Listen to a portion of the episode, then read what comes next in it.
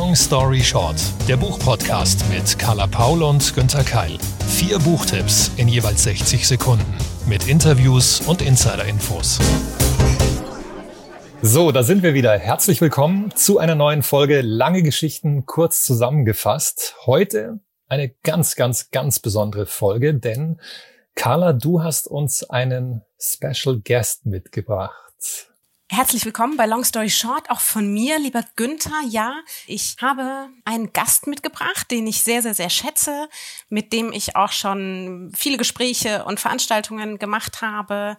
Und der, der bringt etwas mit, mit dem sprechen wir heute über ein Thema, das wir, glaube ich, jetzt am aller, allermeisten brauchen können. Und zwar, das wird dich erstaunen, über die Liebe. Hm. Das wundert mich jetzt wirklich ein bisschen, Carla. Du bist ja eher für die düsteren, dunklen Themen zuständig. Aber okay, umso mehr bin ich gespannt. Ich begrüße bei uns im Podcast heute ganz herzlich Lars Ament.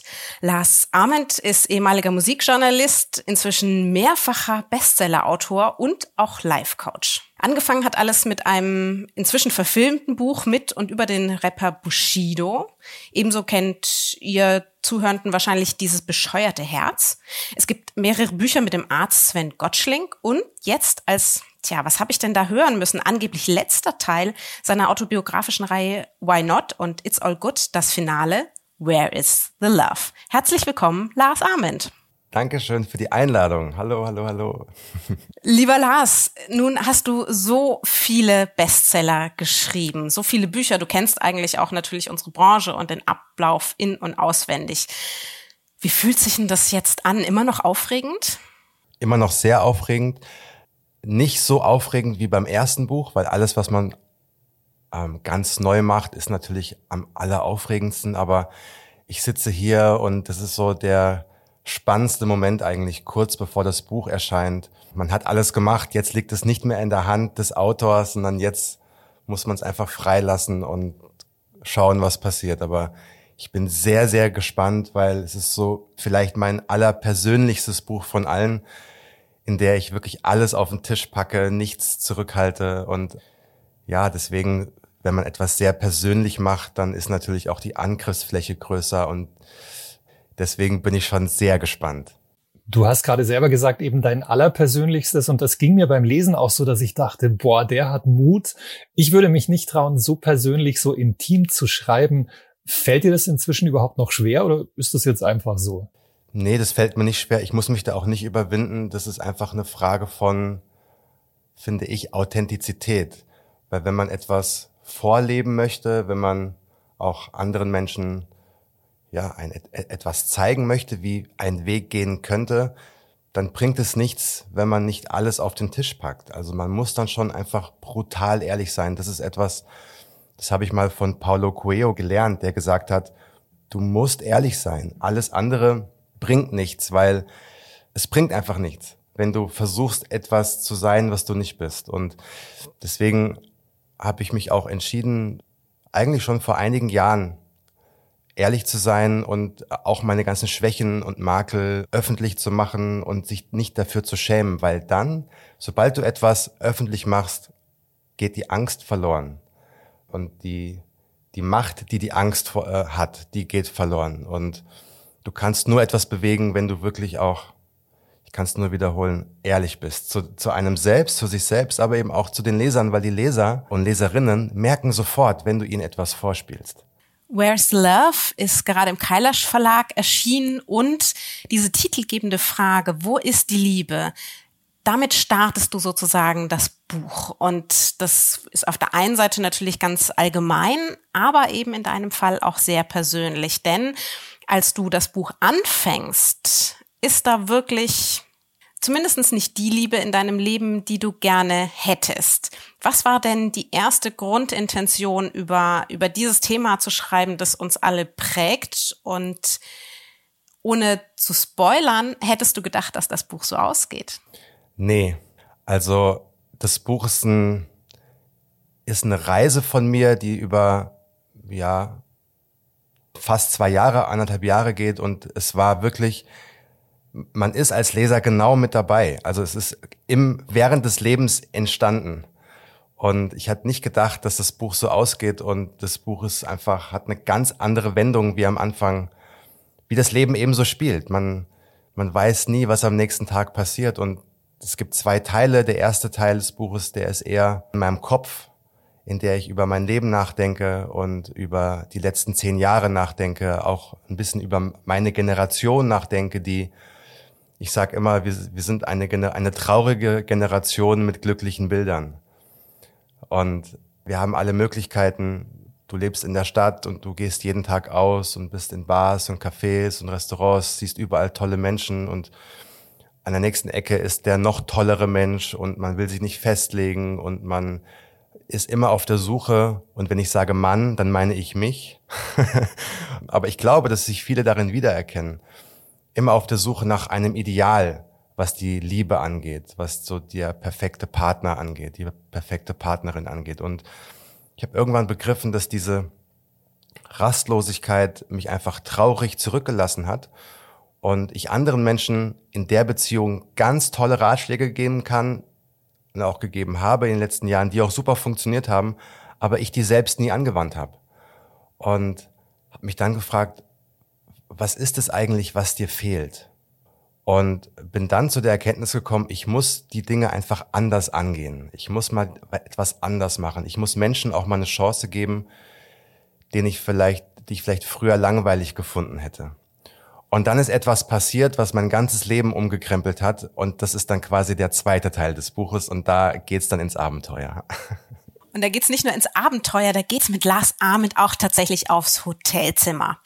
Aber auch hier will ich nicht zu viel verraten. Was sich tatsächlich lohnt, ist eben dieses grundsätzliche Nachdenken darüber, was uns die Liebe bedeutet. Die muss auch nicht immer natürlich zwischen zwei Menschen stattfinden. Die kann aber. In diesem Fall geht es eben um die Liebe in einer Beziehung. Dazu äh, befragst du auch nicht nur dich selber in deinem Kopf. Ich glaube, das sind Gespräche, die wir alle nachvollziehen können in ganz, ganz vielen Bereichen sozusagen. Das Engelchen und das Teufelchen, die da sitzen und mit einem diskutieren und man weiß genau, eben man kennt die Ratschläge, die man seinen besten Freundinnen geben würde und selber scheut man dann doch immer wieder davor zurück, es eben so zu machen und verpasst dabei die besten, schönsten Dinge vielleicht. Und du hast aber eben auch Menschen gefragt, die schon in sehr, sehr langer Zeit in Beziehungen sind, die vielleicht ein Rezept für Glück gefunden haben und lässt sich das so ein bisschen inspirieren auf deine ganz persönliche Art. Wer ist denn für dich so das größte Vorbild in Sachen Liebe? Also ich habe tatsächlich auch in dem Buch geschrieben, wie ich in meiner Küche saß und mir überlegt habe, welche Freunde könnte ich fragen, die wirklich Ahnung von Beziehungen haben. Also meine Eltern kann ich nicht fragen, die haben sich scheiden lassen, als ich zehn war. Also da war nichts zu holen an Informationen. Und auch sonst bin ich so meinen Freundeskreis durch und da war auch nicht so viel zu holen. Und dann bin ich auf eine Frau gestoßen, Susan Sideropoulos, die ungefähr so alt wie ich, ist aber seit 25 Jahren mit ihrem Mann zusammen und seit über 15 Jahren verheiratet, hat zwei Kinder und die sind nach wie vor total happy in love.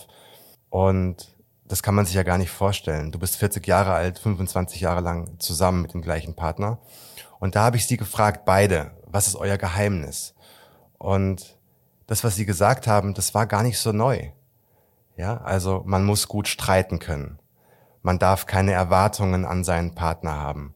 Man muss akzeptieren, dass der andere Mensch nicht so ist wie man selbst. Man muss dem anderen seine Freiräume geben. Man darf nicht erwarten, dass immer alles rosarot ist. Also all die Dinge, die man ja im Prinzip schon weiß.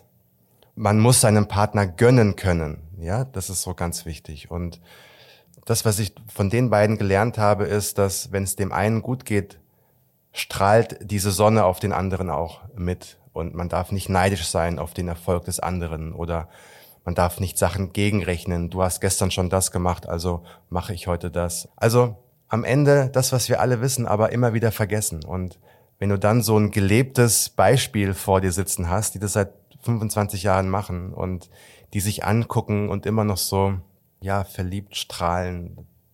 Das hat mich schon sehr beeindruckt und ähm, da habe ich sehr viel gelernt und dieses Gespräch ist auch ein ganzes Kapitel des Buches geworden. Das klingt ganz wunderbar, wenn du von diesen Erfahrungswerten berichtest. Aber wie war es für dich persönlich? Du beschreibst in dem Buch ja auch deine eigene Entwicklung. Jetzt gerade hast du gesagt, du hast auch viel gelernt, aber konntest du es dann selber umsetzen? Daran scheitern wir alle ja oft, dass wir was lernen und merken, oh wow, das würde ich auch gern so machen wie die. Aber wenn ich dann in der Situation bin, hm, wird es vielleicht auch wieder schwierig. Wie war es bei dir dann mit der Liebe? Ich habe dann einfach mal alles anders gemacht. Also ich habe auch zu mir selbst gesagt, ich lasse mich jetzt mal darauf ein, ohne sofort wieder die Reißleine zu ziehen und die Flucht zu ergreifen. Ich habe dann jemand kennengelernt, ganz klassisch über Facebook. Und mein erster Impuls war, oh, das Foto ist jetzt nicht so Instagram-mäßig mit Filter und äh, schönes, schickes Berlin City Girl Selfie, sondern ganz normal aus dem Leben, ohne Filter. Da waren noch 20 Cousinen mit im Hintergrund und noch eine Großmutter. Und ich dachte mir, mein erster Impuls war, nee, zu langweilig. Und dann habe ich mich daran erinnert, Moment mal, mach doch mal alles anders. Und habe mich darauf eingelassen. Und dann haben wir ein Spiel daraus gemacht. Wir treffen uns 48 Stunden in einem Hotelzimmer ohne Handy und lernen uns kennen. Und zwar authentisch, ehrlich, ohne dass es danach weitergehen muss. Es muss dort auch gar nichts passieren, aber wir versuchen das mal. 48 Stunden, als ob danach die Welt untergeht. Mal gucken, was passiert. Und siehe da, dieser Mensch, der zuerst total langweilig erschien, war exakt das Gegenteil von dem. Und da habe ich zum Beispiel auch gemerkt, man muss genau hingucken und man darf nicht sofort die Schubladen in seinem Kopf öffnen und glauben, was in diesen Schubladen drin ist. Und ja, aus, aus diesen 48 Stunden ist dann eine ganz tolle Reise geworden, die immer noch anhält und ich hätte nie gedacht, dass, das, ja, dass mein Leben so weiter verläuft und auch, dass das Buch so endet. Und ja, wie das Leben so spielt manchmal. Wer mehr wissen möchte, der kann erst einmal vielleicht doch auf Facebook gehen und auf Instagram und auf Twitter und auf Clubhouse und überall sonst, wo man eben Lars Ament finden kann und wo er natürlich auch ganz viele Informationen rund um sein neues Buch liefert, auch ganz viele Interviews sehr, sehr bereit ist, auch darüber zu sprechen und eben die Botschaften, die er hat und auch die Ratschläge und den Austausch, weil ja das meiste Hilfreiche tatsächlich aus der Diskussion entsteht und aus dem gegenseitigen Kennenlernen. Also ist sehr, sehr empfohlen und da ist er auch sehr offen, nicht nur hier in diesem Podcast. Lass, lass uns über Bücher sprechen. Ich weiß ja, dass du auch ganz viel liest und auch ganz viel zitierst ja oft und versuchst eben über Bücher zu lernen, nicht nur in Zeiten der Pandemie, wo man den Leuten nicht so nahe kommen kann, sondern generell auch sehr offen bist, darüber mehr über Themen, über Inhalte, über Lebensweisen zu erfahren. Und deswegen muss ich dich natürlich fragen, hast du heute auch ein Lieblingsbuch für uns mitgebracht? Das habe ich.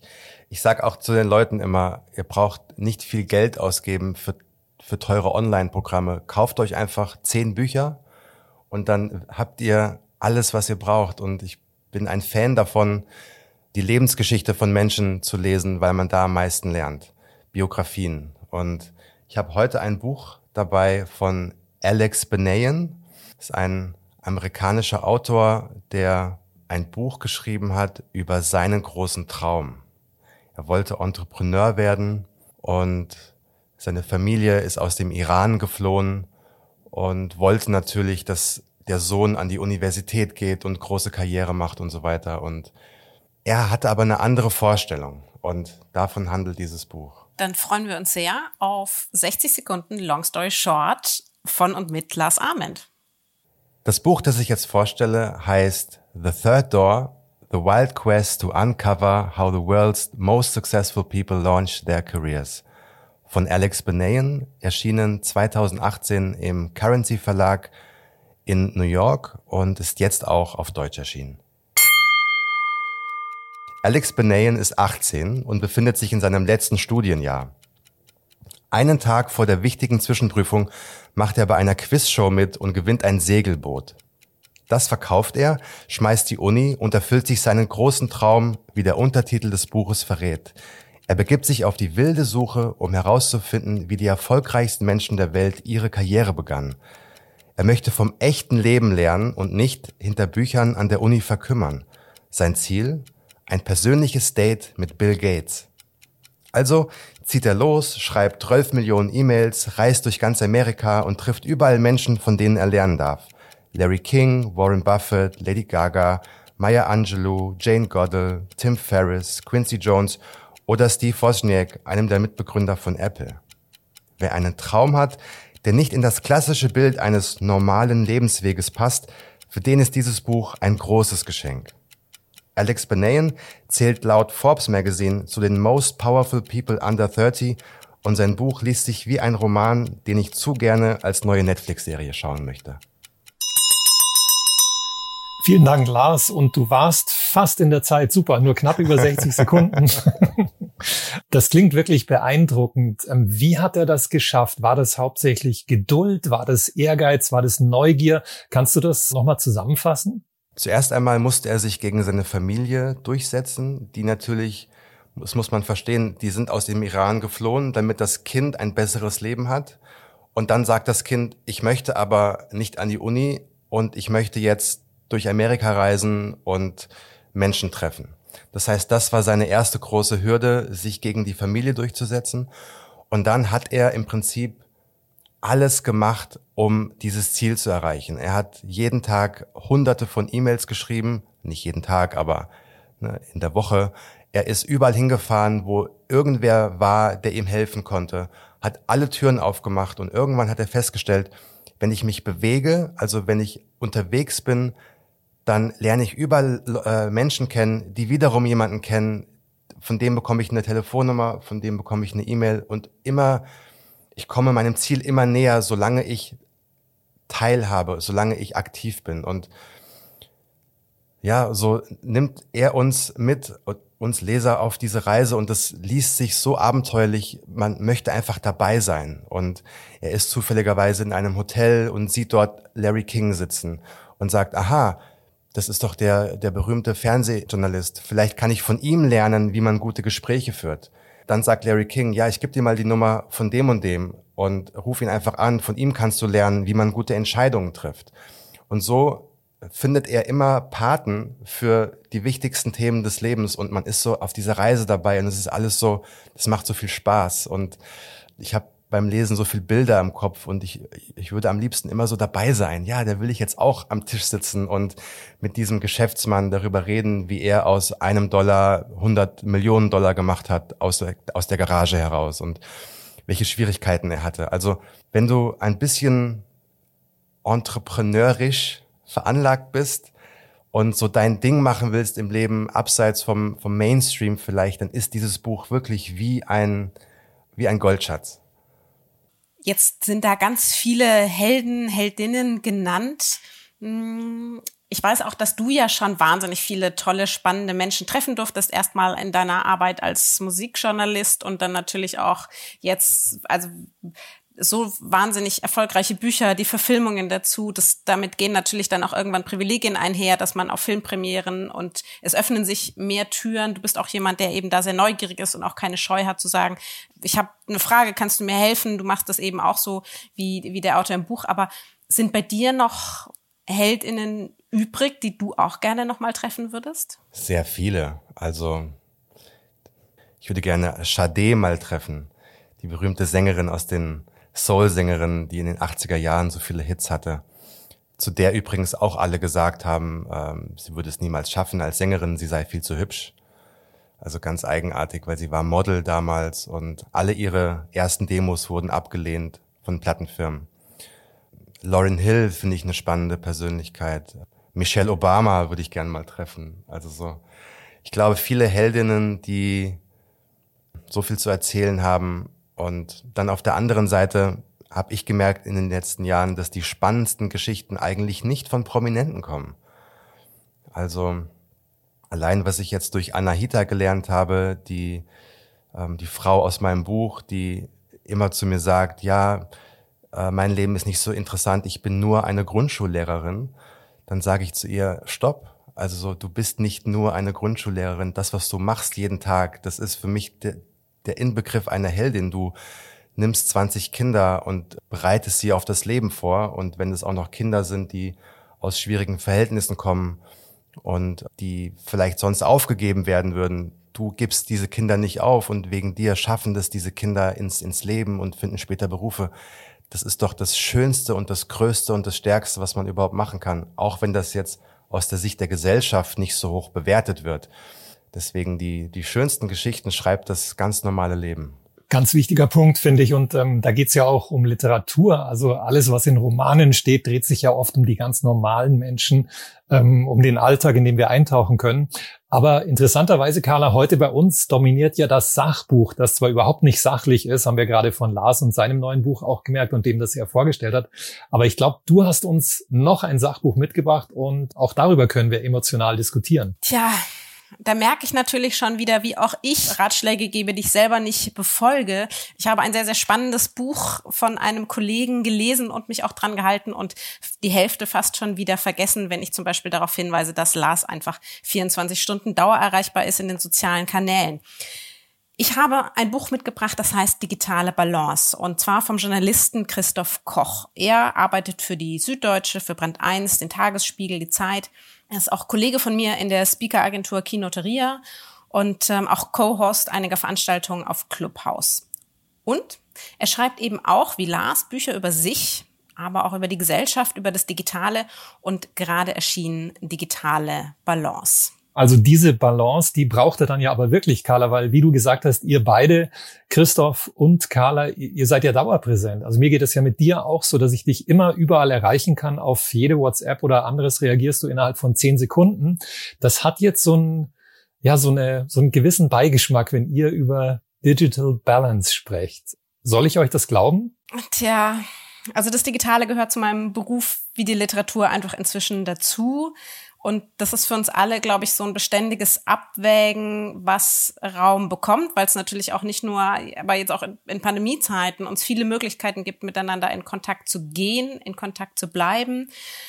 Mein Privatleben jetzt von beidem abzugrenzen, gelingt mir aber dann doch glücklicherweise ganz gut. Also, und ich glaube, man darf das auch nicht falsch verstehen, wenn man täglich fünf Minuten auf, auf Instagram sieht, auf Twitter, Facebook oder eben auch auf Clubhouse dann sieht man natürlich 23 Stunden und 55 Minuten meines Lebens nicht dort. Es, es wirkt nur eben omnipräsent. Meine Tricks zum Beispiel, also ich habe keine Push-Nachrichten, habe alle News ähm, grundsätzlich deabonniert. Ich habe mir die Kanäle so eingerichtet, dass ich die Informationen eben dann erhalte, wenn ich es möchte und mir das entsprechend kuratiert, wie ich es benötige, was mir gut tut. Ich versuche im Idealfall den Algorithmus zu beherrschen und eben nicht umgekehrt. Tja, Lars, wie ist denn das bei dir so? Wie sieht denn die aktuelle Bildschirmzeit gerade aus? Ich bin leider sehr süchtig. oh, dann ist dann habe ich ja genau den richtigen Buchtipp für dich. Das ist ja super. Das gebe ich auch zu. Auf der anderen Seite habe ich auch kein Problem zu sagen, ich bin jetzt eine Woche im Urlaub und ich mache das Handy ganz aus. Das geht auch. Also ich bin zwar süchtig, aber ich bin nicht abhängig. Ich kann das auf jeden Fall locker auch wegschalten.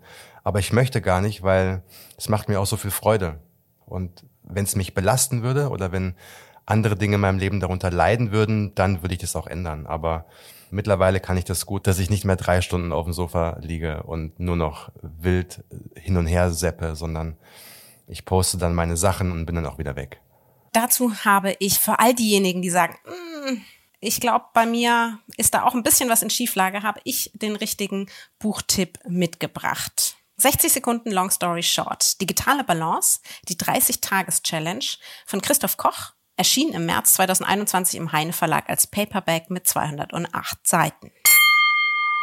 88 Mal am Tag nehmen wir unser Smartphone in die Hand. So zumindest der Bundesdurchschnitt. Wir sind emotional abhängig vom ständigen Pushen, Pingen, Liken. Wir sind dadurch nervös und verschwenden Energie sowie Lebenszeit. Doch das Problem ist weit ernster, als wir es gern zugeben. Es hat gesundheitliche Auswirkungen ebenso wie gesamtgesellschaftliche. Also lasst uns das doch einfach ändern. Und wie bei einer Nahrungsumstellung oder einem Kleiderschrank-Makeover empfiehlt Christoph Koch erstmal die Diät. Er hat einen Plan erstellt, mit dem wir innerhalb von einem Monat zurückfinden zu einem gesünderen Umgang mit dem Digitalen.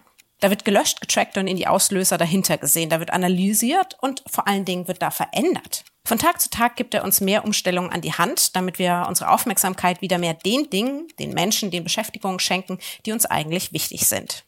Was das ist, ist jedem selbst überlassen. Das Programm ist so aufgebaut, dass es uns nicht überfordert und die Aufgaben sind sowohl in jedem Alter als auch mit jedem beruflichen Hintergrund erfüllbar.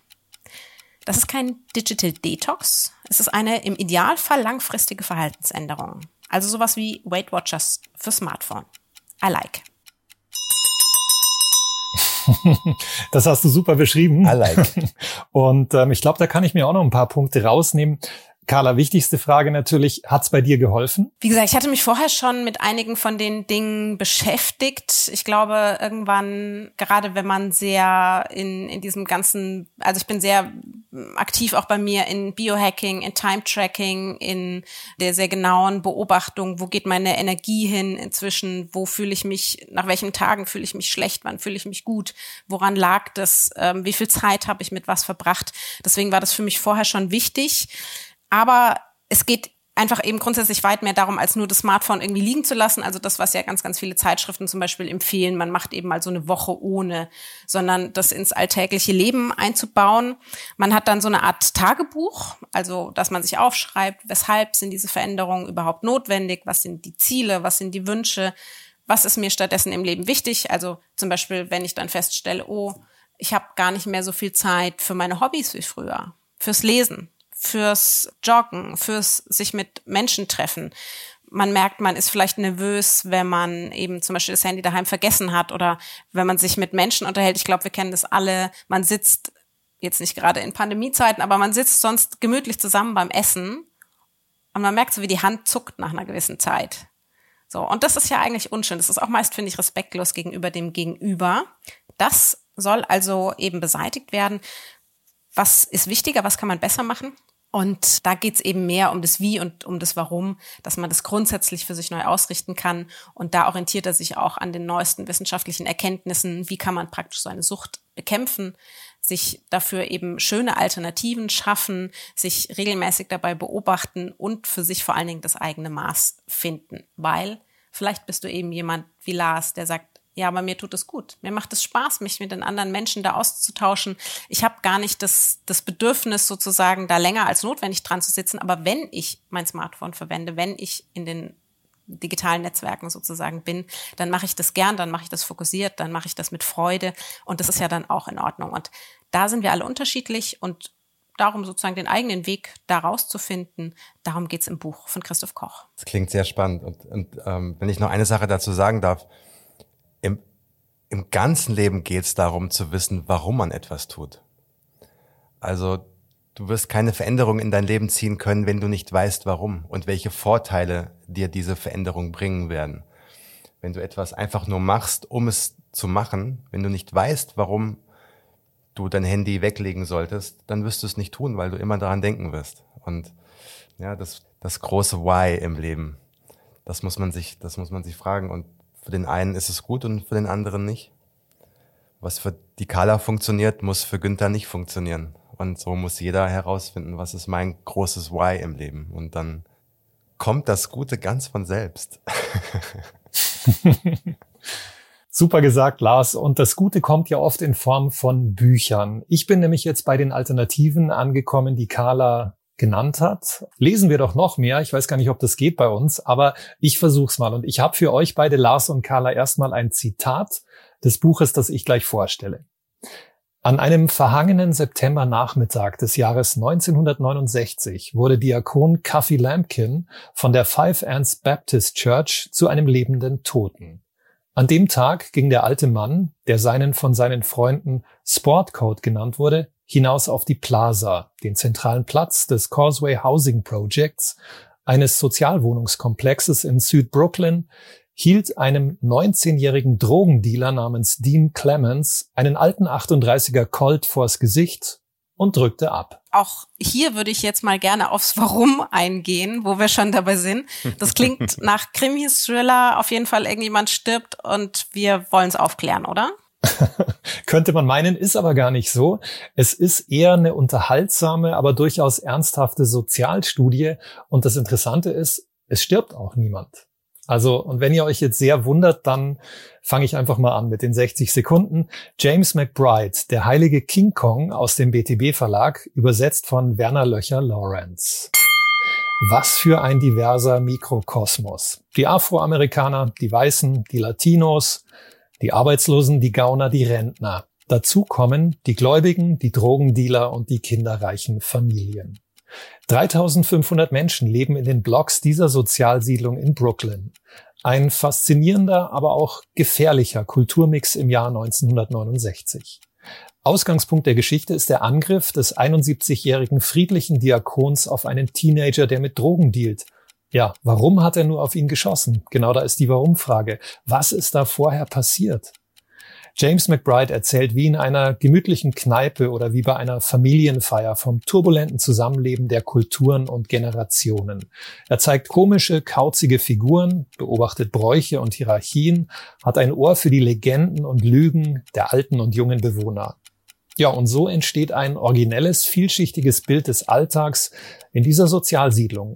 Und obwohl sich dieser um Schnaps, Schwarzarbeit und Sozialhilfe dreht, durchzieht den Roman eine herzliche, sehr menschliche Atmosphäre. Eine vergnügliche Reise zurück ins Brooklyn der 60er. Das klingt tatsächlich, finde ich, sehr lesenswert. Aber wie gelingt ihm eben, du hast gesagt, äh, vergnüglich sozusagen dieses Spagat zwischen dem Bezeichnen, dem genauen Benennen der damaligen Probleme und einer humorvollen Darstellung. Das scheint tatsächlich ein Widerspruch zu sein, aber er vermischt das gekonnt und wie wir wissen, wir haben ja vorhin auch über das Leben gesprochen, an sich, es passieren immer Dinge, die eigentlich nicht zueinander passen.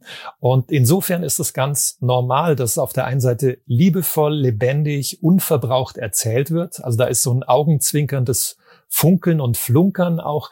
Und warum er das schafft, das liegt sicher auch daran, dass McBride ein begnadeter Erzähler ist. Der hat so einen, so einen tänzelnden Ton und man glaubt wirklich mit in dieser Siedlung zu sein und wie so ein interessierter Beobachter, wie eine Drohne auch fast, all diese verschiedenen Gruppen zu beobachten. Wer ist denn dieser James McBride eigentlich? Ist ein cooler Typ, Autor, Musiker, Drehbuchschreiber, Journalist, weltberühmt geworden durch die Farbe von Wasser. Das sagt euch vielleicht.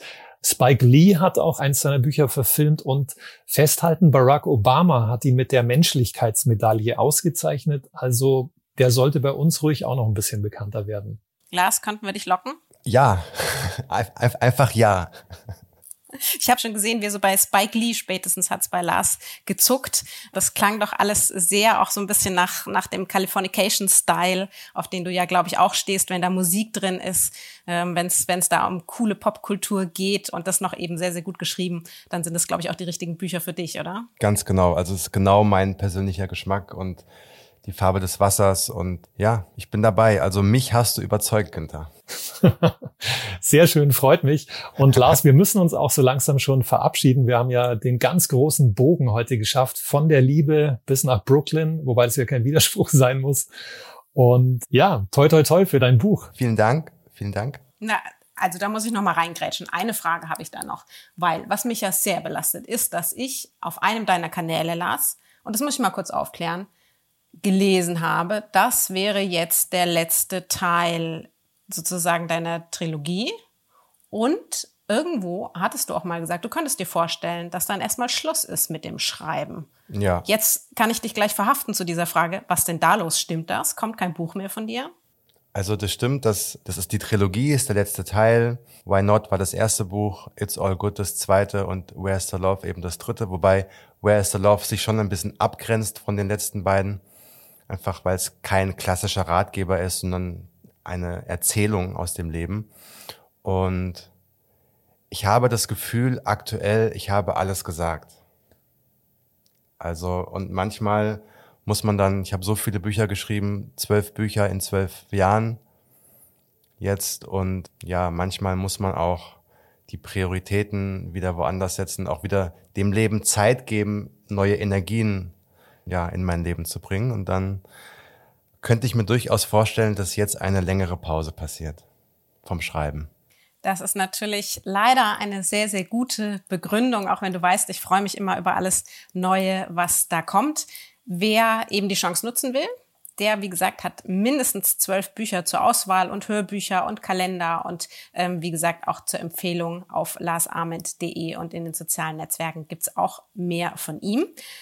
Alle Links und die Informationen zu den bisherigen Folgen von Long Story Short und natürlich zu uns und den dazugehörigen Büchern findet ihr auf www.longstoryshort-podcast.de. Und ihr wisst ja, ihr seid gewarnt zu Risiken und Nebenwirkungen. Lest den Klappentext und fragt am besten eure LieblingsbuchhändlerInnen vor Ort. Wir freuen uns natürlich über eure Bewertungen, viel Feedback, Rückmeldungen, lieber Lob als Kritik, da bin ich ganz ehrlich. Auf den jeweiligen Podcast-Plattformen, aber auch in den sozialen Netzwerken sind wir für euch erreichbar.